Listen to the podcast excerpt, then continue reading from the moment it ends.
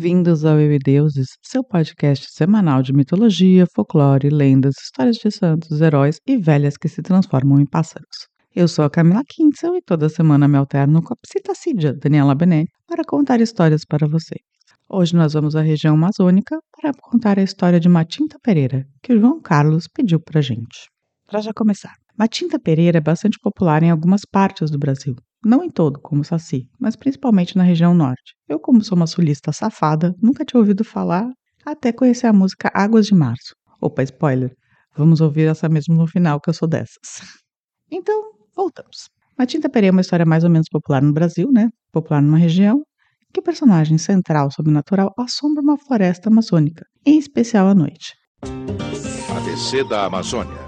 Pois tem relatos também dela assustando outras regiões, como perto do Rio de Janeiro, onde tem a Mata Atlântica, mas originalmente ela assustava na floresta amazônica, tá, gente?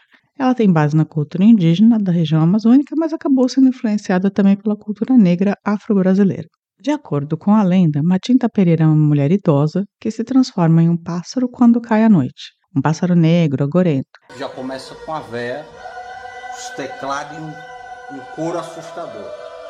Aí você já sabe a capirotagem está pronta para começar. A capirotagem está chegando. Ela voa silenciosamente pela floresta enquanto busca vítimas para amaldiçoar com seus cantos e assobios de aterrorizar. E aqui tem duas versões. Numa ela é uma coruja rasga-mortalha ou um corvo, e na outra ela continua sendo uma velha, mas ela usa uma capa que acaba pegando o formato de asas e a faz voar. Eu acho que eu prefiro a metamorfose em pássaro do que a velha batendo asa por aí pela floresta. Uma velha de capa batendo asa. Sinceramente, acho a velha um pouco mais agorenta, um pouco mais assustadora. E você? Dizem que ela gosta de atormentar quem comete pecados e não tá bem na moral e nos bons costumes. Tem vários personagens, né? Até as fúrias faziam isso também, é só quem pecou. Enfim, pensa aí sobre sua vida. E ela também visita algumas pessoas que estão morrendo para acabar de matar, meio que é para amaldiçoar na hora da morte. E morreu. Em alguns relatos, ela fica sentada no muro ou no telhado da casa com seu canto estridente e assustador, até o morador, não aguentando mais, prometer algo a ela. Em geral é tabaco, mas também pode ser café, cachaça ou até mesmo peixe. Aí, se você prometer, ela voa e vai embora. Porém, no dia seguinte, ela aparece para cobrar a promessa. Se você não der para ela o que ela prometeu, algo de ruim, uma desgraça vai acontecer com a sua família ou com você. Eu achei justo. Prometeu, né, gente? Prometeu. Ah, promessa desgraçada. Ah, promessa sem jeito. Agora é tarde pra dizer isso. Mas, segundo o cônsul, dá para lidar com uma tinta pereira de algumas maneiras, impedindo mesmo que ela chegue às, às portas da casa, né, a pousar perto do seu telhado. Isso acontece desde que você saiba os truques. E aqui, no Eu e Deuses, a gente conta truques para afastar matintas pereiras. Um deles é colocar uma vela na frente de casa, pois ela não gosta da luz. Então, gente, colocar também um, aquele sistema, né, que você passa na frente e acende a luz, muito bom, viu, por movimento. Pendurar uns galinhos de arruda nas janelas, já que a arruda afasta os maus espíritos e a Matinta Pereira é um mau espírito. Colocar um galinho de arruda atrás da orelha afasta todos os maus espíritos, então. Também afasta as pessoas. Mas aí é uma opção, né, gente? A lenda é muito difundida na região, muitas pessoas acabam acreditando que ela é real, e vários relatos de avistamento, em especial em forma de pássaro, são contados. Mas imagino que ver pássaro na Amazônia à noite não deve ser uma coisa das mais difíceis. Então, o avistamento da Matinta Pereira, ainda mais, tipo, pensando que ela pode ser é, metamorfoseada num pássaro, é relativamente comum. Eu também sou um passarinho. Tem gente que já junta um pouco de curupira e caipora também na matinta perê e coloca, a coloca como um tipo de protetora da floresta, que ataca quem está desrespeitando a mata e os animais, mas isso não é o mais comum. Em geral, ela pega quem não é muito legal, pousa na casa e fica lá piando seus pios agorentos. Mas o que ninguém fala muito é de onde veio a tal da matinta. Ninguém sabe muito bem de onde veio essa lenda. Uma, uns dizem que ela era uma feiticeira e que usou magia para se transformar numa tinta e nunca mais voltou, e aí ficou amaldiçoada. Muitos acreditam que a transformação seria hereditária, ou seja, passaria de mãe para filha. Filha de uma tinta, Matintinha é. Aí, no caso de não haver uma herdeira que vai receber a maldição, própria Matinta, em um momento da sua vida, se esconde na floresta e espera que mulheres passem por perto. E aí ela pergunta, sem aparecer: Quem quer? Quem quer? E se a mulher falar, eu quero, danou-se, vira uma tinta na mesma noite. Eu não quero! Ah, por último, eu vou ler uma lenda para vocês. Mas antes disso, eu vou ensinar como pegar uma matinta. Você precisa de uma tesoura, uma chave, um rosário benzido e uma vassoura nunca usada. A chave deve ser enterrada no local e acima da chave deve-se colocar a tesoura espetada. Sobre a tesoura, coloca o rosário. Assim que a matinta passar, ela vai ficar presa.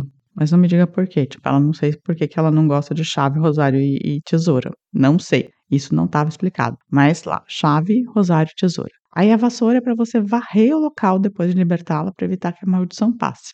Libertou uma tinta, varre o local, tipo, joga a poeira fora. É a vassoura, a vassoura, a vassoura. São duas vassouras, um rodo e a vasilha. É o kit da vassoura. Por último aqui, eu vou contar uma lendinha da Matinta, que é, é do Valcir Monteiro, que aparece no livro Visagens e Assombrações e Encantamentos da Amazônia. Chama Tia Podó, no rio Maiutá, e começa assim. Você sabe onde fica o rio Maiuatá? Não? Fica no município de Igarapé-Mirim, no Pará, e é afluente do rio Tocantins. No rio Maiuatá, dizia eu, começaram a ouvir os estridentes assobios da Matinta Pereira. Os moradores se perguntavam: quem será que já vira Matinta por aqui? Nada de descobrir quem era a Matinta do rio Maiuatá. A coisa foi aumentando e, além dos assobios, a Matinta começou a assustar as pessoas de outras maneiras.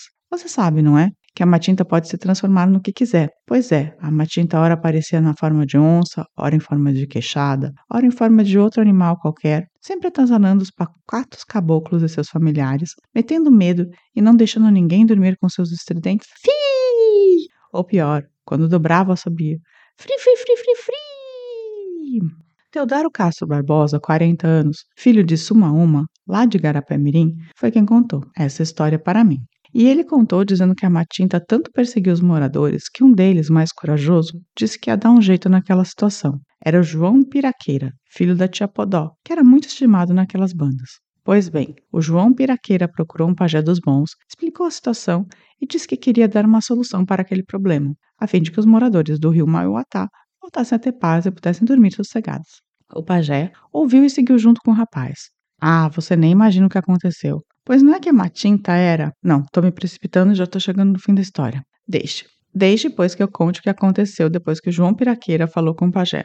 Como já disse, depois de ouvir atentamente, o pajé seguiu com João Piraqueira para o rio Maiuatá. Lá chegando, pediu ao rapaz arrumasse duas cuias pitinga e uma sandália, e guardou este material. Quando chegou de noite, assim que a Matinta começou a subiar e quando se ouviu o fi o pajé saiu da casa em que estava, começou a fazer suas orações, pegou as duas cuias pitinga e colocou em cima da sandália emborcada. Era a fórmula para amarrar Matinta Pereira. Naquela noite, ouviu-se ainda um assobio cortado pela metade e um barulho assim como se fosse um pato se debatendo em cima de um galho de uma árvore próxima. Ninguém foi olhar, esperando a manhã seguinte. Ao amanhecer, o pajé chamou João Piraqueira para ir ver a Matinta amarrada pela fórmula. Veja só o que é o destino. Pajé disse para o rapaz: Agora vamos saber quem é Matinta Pereira do rio Maiuatá. Quando chegaram ao local, sobre um galho de uma árvore próximas às duas cuias pitinga e em cima da sandália emborcada, estava uma mulher que dali não conseguia se mexer, como se estivesse amarrada no galho. Pajé disse para o João Piraqueira: Essa é Matinta Pereira que estava perturbando vocês. Quando João Piraqueira ergueu a vista para o galho da árvore, quase desmaiou. Quem estava em cima da árvore era sua própria mãe, a tia Podó. Yeah. Plot twist na história. E essa foi a história, né? De Matinta Pereira, na lenda. Espero que vocês tenham gostado. Caso queiram saber mais histórias como essa, escrevam pra gente. Você pode usar o e-mail contato arroba euideuses.com.br ou entrar em contato com a gente pelo Facebook, Instagram ou nos comentários do YouTube. E para não virar uma ave de mau agouro no coração da floresta, a gente aconselha de sempre: não responda quero para as velhas estranhas no meio da Amazônia e, na dúvida, vai ler os livros. Por último, eu queria dizer que eu não anotei os recadinhos, desculpa, falha minha. Mas na próxima semana eu faço isso. Então, tenha uma boa semana, divirta-se, que quinta-feira que vem tem mais com a Dani. Tchau, gente! É a vida, é o sol, é a noite, é a morte, é o laço, é o anzol, é peroba do campo, É o nó da madeira, é o Matita Pereira, é madeira de vento, é um ribanceira, mistério profundo, é o